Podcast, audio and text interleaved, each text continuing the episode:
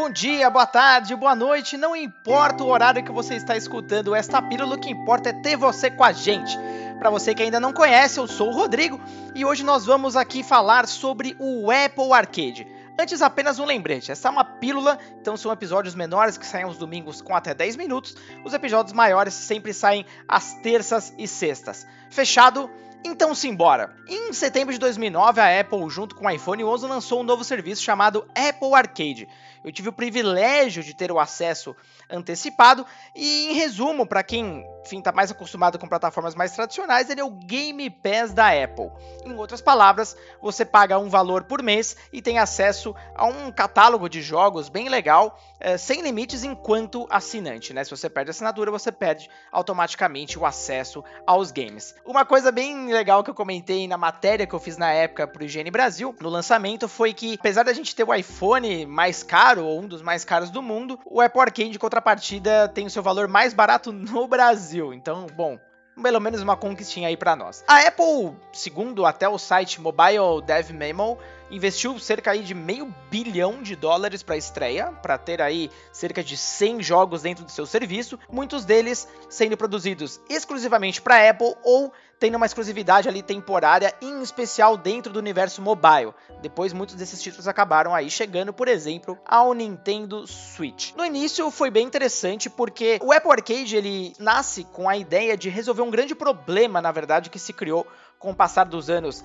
tanto na App Store da Apple quanto no Google Play, do Google, obviamente, que é o excesso de jogos gratuitos, né? Os jogos pagos já não tinham mais espaço, os jogos pagos já não vendiam mais, era um fracasso, se perdiam nos milhares de, com todo respeito, porcarias que saíam todas as semanas, ainda que obviamente tivesse muita coisa boa no meio, mas muito difícil você colher ali o que, que, era legal ou não, porque a gente tinha um excesso de, de conteúdo na nossa cara. E aí os jogos pagos acabavam se perdendo e, bom, não tinham mais espaço basicamente no mundo mobile. A Apple percebeu essa movimentação é, e enfim, reagindo às críticas dos desenvolvedores, acabou por criar o Apple Arcade. O Apple Arcade funciona exatamente como o Game Pass funciona. Os jogos funcionam ali offline, eles não têm propagandas, eles não têm compras internas, eles são uma experiência pura, genuína, que nós estávamos acostumados no passado, principalmente no comecinho da era ali do iPhone. Muitos jogos bem legais saíram ali na janela de lançamento, como Bleak Sword, da Devolver, Ocean Horn 2, que é um game simplesmente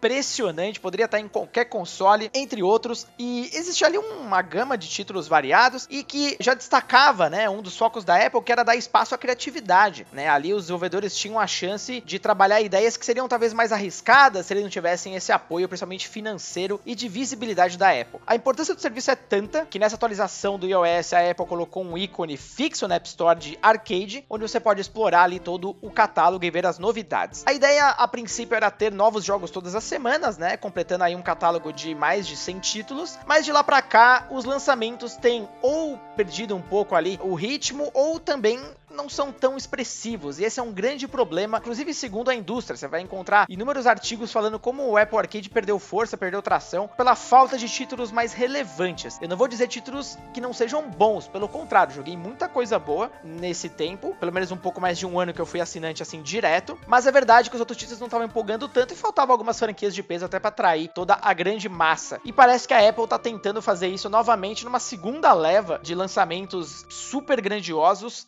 e Bom, o número já espanta, são 31 novos títulos lançados nessa última semana, entre eles aquele que me fez voltar a assinar o serviço, é o Fantasian, que é onde eu queria chegar, né? O RPG criado aí pelo nosso grande Hironobu Sakaguchi, o pai de Final Fantasy. Fantasian, inclusive, ele resgata um pouco daquela essência dos Final Fantasy do Play 1, né? E ele traz uma abordagem muito interessante, especial visualmente, onde os cenários são todos dioramas criados na vida real mesmo, então eles tiraram várias fotos e às vezes você tá andando no mapa, ele dá um efeito 3D de virar a câmera e tal, mas tudo é um truque ali, né? São cenários pré-renderizados com personagens poligonais e é um jogo que estaria facilmente em qualquer console de hoje em dia, muito divertido e que traz ali um título de mais calibre, né? Em nomes de mais calibre pro Apple Arcade. Além dele, nós vemos uma enxurrada de títulos já tradicionais do mundo mobile retornando em versões especiais e premium, tais como você tem o Cut the Rope, você tem o Oregon Trail da Gameloft, que inclusive fez umas reparações históricas ali bem interessantes. Esse jogo trata da história americana. Você tem o Taiko no Tatsujin, da Namco, né, famosa série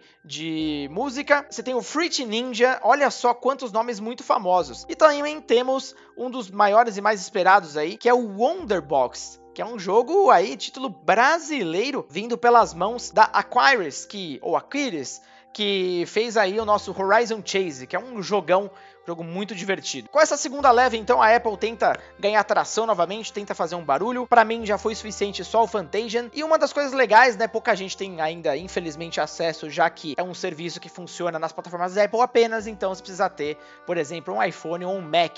E a gente sabe como os preços do Brasil são hoje. Como eu gostaria que esse serviço estivesse nas mãos de mais pessoas, porque a gente tem tanto gamer mobile no Brasil, mas ainda os preços da Apple são totalmente fora da realidade. Voltando aqui um pouco então ao serviço, uma das coisas bacanas, além de oferecer saves na nuvem, ele também dá suporte a controles. Então você pode pegar um controle do PlayStation, você pode pegar um controle do Xbox e ter uma experiência um pouco mais tradicional, né? Boa parte dos jogos aceita. Aí você tem aí uma experiência quase que de console, por assim dizer, em mobile, mas eu não gosto muito de fazer essa comparação porque são plataformas bem diferentes, com suas particularidades. Eu tento buscar mais o lance de uma experiência um pouco mais tradicional do lado de consumidor, né? A gente não é mais bombardeado pelas compras, né? Os jogos hoje em dia, a maioria dos jogos mobile hoje em dia virou praticamente o que? Uma loja, uma vitrine, onde ele tem disfarçado ali um entretenimento, compras de mais de 100 reais a rodo. Não é a experiência que eu particularmente busco, eu busco algo muito mais parecido com o Apple Arcade e é isso que a Apple entrega. Fora isso, uma coisa muito importante, né? Com esse investimento da Apple, ela deu liberdade para desenvolvedoras criarem seus títulos. Então a gente vê muitos jogos aqui experimentais, muitos jogos com ideias novas que dificilmente, né, em outro cenário existiriam Inclusive, dentre esses muitos títulos, há uma grande curiosidade: World of Demons. Veja só quem é a produtora, Platinum Games. Esse projeto estava meio que morto, basicamente, não se escutava mais falar dele, né? É um dos projetos da Platinum que a gente nunca mais teve notícias. Ele retorna aqui no iPhone. A gente controla um samurai que está enfrentando demônios. É um, só falando por cima e tal, é um jogo até um bocado repetitivo, mas é um visual que lembra um pouco o Okami. Bem legal mesmo, dado o cenário atual, né, o custo que é produzir um jogo hoje em dia, acho difícil que, por exemplo, a Platinum conseguisse lançá-lo em um PlayStation 5 ou Xbox Series. A verdade é essa, então o Apple Arcade mais uma vez ganha ao dar palco para esse tipo de produção, a dar palco para uma produção que busca ali mais o entretenimento puro, né, uma inovação. Pelo visto, Apple continua no caminho, né? Eu espero que esse push novo que eles estão dando para a plataforma dê muito certo, porque nós como consumidores, né, e enfim, se você ama jogar em mobile, só temos a ganhar, né? Nada contra os jogos gratuitos, tá? Eu acho que tem espaço para os dois, mas os jogos pagos precisavam de algo assim.